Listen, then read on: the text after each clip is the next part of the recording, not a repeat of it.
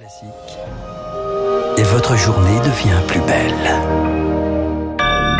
Bon réveil, bonne journée, soyez les bienvenus sur Radio Classique, jeudi 10 juin, 6h30.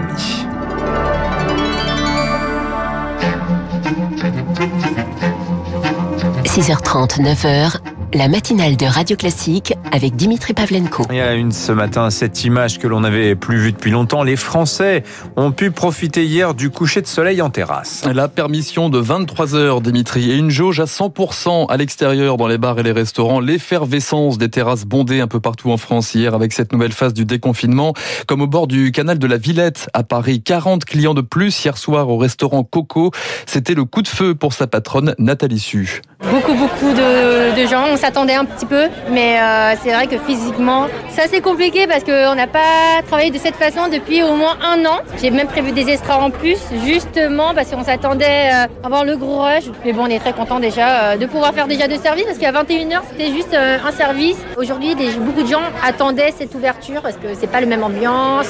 voilà, donc on est très content. Des propos recueillis par Thomas Giraudot, des sourires et un soulagement aussi derrière les masques pour certains restaurateurs. 15 000 établissements contraints de baisser le rideau pendant le confinement seront bien indemnisés par leur assureur AXA. 300 millions d'euros pour régler le différent qui l'oppose à des centaines de professionnels privés d'indemnité malgré un contrat d'assurance multirisque. C'est même des milliers de professionnels hein, contre qui euh, se retrouve AXA depuis des mois. Alors avant le petit verre en terrasse, hein, certains ont aussi retrouvé les discussions à la machine à café. Oui, fini le télétravail intégral depuis hier et entre la cantine et l'ordinateur, il y aura peut-être un rendez-vous piqûre. Nouvelle étape la semaine prochaine, les services de santé au travail pourront commander directement leur vaccin Moderna via une plateforme.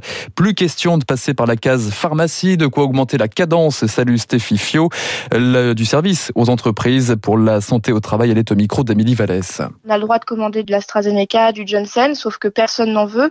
Là, le fait qu'on nous dise qu'on aura du Moderna et que ce soit pérennisé va forcément permettre euh, de vacciner euh, beaucoup plus de personnes. Maintenant, je vous avoue sincèrement que les 100 doses par médecin, je reste assez sceptique parce que, que même pour le Johnson, entre le moment où on nous dit super, vous allez avoir du Johnson, on a mis un mois et demi à le recevoir. On peut pas dire qu'on a été beaucoup aidé non plus. Donc j'attends de voir. Par ailleurs, le cap des 29 millions de doses a été franchi hier soir. La pression continue de baisser dans les hôpitaux. 2300 euh, personnes en réanimation. Enfin, Jean Castex, lui, de nouveau placé à l'isolement, le Premier ministre cas contact de sa femme. Il est contraint de se mettre à l'écart pour les sept prochains jours. 6h32 sur Radio Classique. Le parfum de liberté souffle aussi dans les établissements scolaires. Peut-être un peu trop d'ailleurs, notamment pour les élèves de seconde. Après une année particulièrement mouvementée, c'est déjà l'heure des conseils de classe. Rendez-vous anticipés pour permettre aux enseignants de se libérer pour les examens du bac. Résultat, à un mois de la trêve estivale, c'est presque déjà les vacances, déplore Hubert Salin, le porte-parole de la PEP, la Fédération des parents d'élèves de l'enseignement public. Il est au micro de Marc Tédé.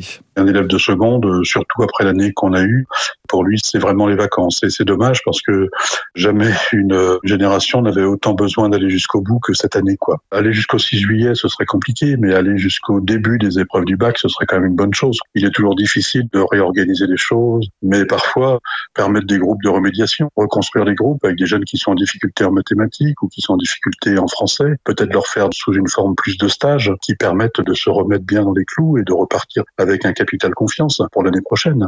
Deux jours après la gifle infligée à Emmanuel Macron dans la Drôme, l'auteur de la claque présenté un juge. Aujourd'hui, comparution immédiate pour l'homme de 28 ans poursuivi pour violence sur personne dépositaire de l'autorité publique. Le parfum de liberté souffle aussi dans les établissements scolaires, peut-être un peu trop d'ailleurs. Eh bien, écoutez, Dimitri, je voulais parler de ah l'exécutif, en tout cas, qui renforce son arsenal après une...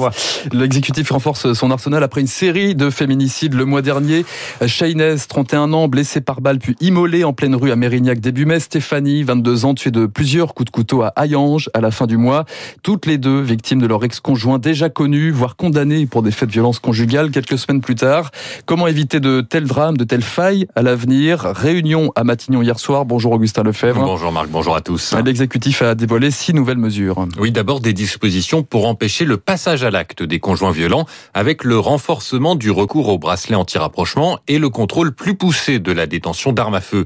Pour qu'une femme puisse alerter plus facilement les secours, 3000 téléphones graves danger vont être mis à leur disposition au début de l'année prochaine.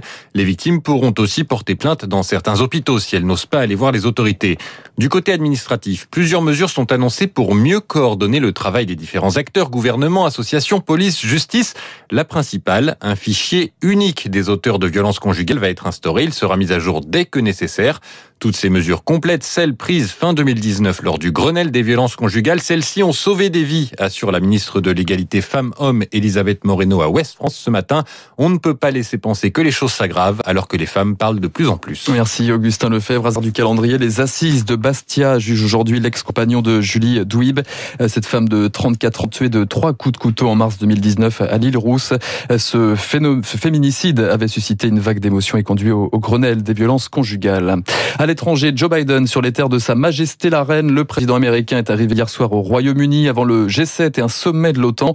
Rencontre aujourd'hui avec son homologue euh, britannique Boris Johnson. Au menu, le Brexit, mais aussi les vaccins. À ce propos, Washington annonce l'achat de 500 millions de doses Pfizer destinées aux pays étrangers. On termine par les sports, Dimitri, et la logique respectée à Roland Garros. Raphaël Nadal et Novak Djokovic ont décroché leur ticket pour les demi-finales hier soir en 5-7 chacun.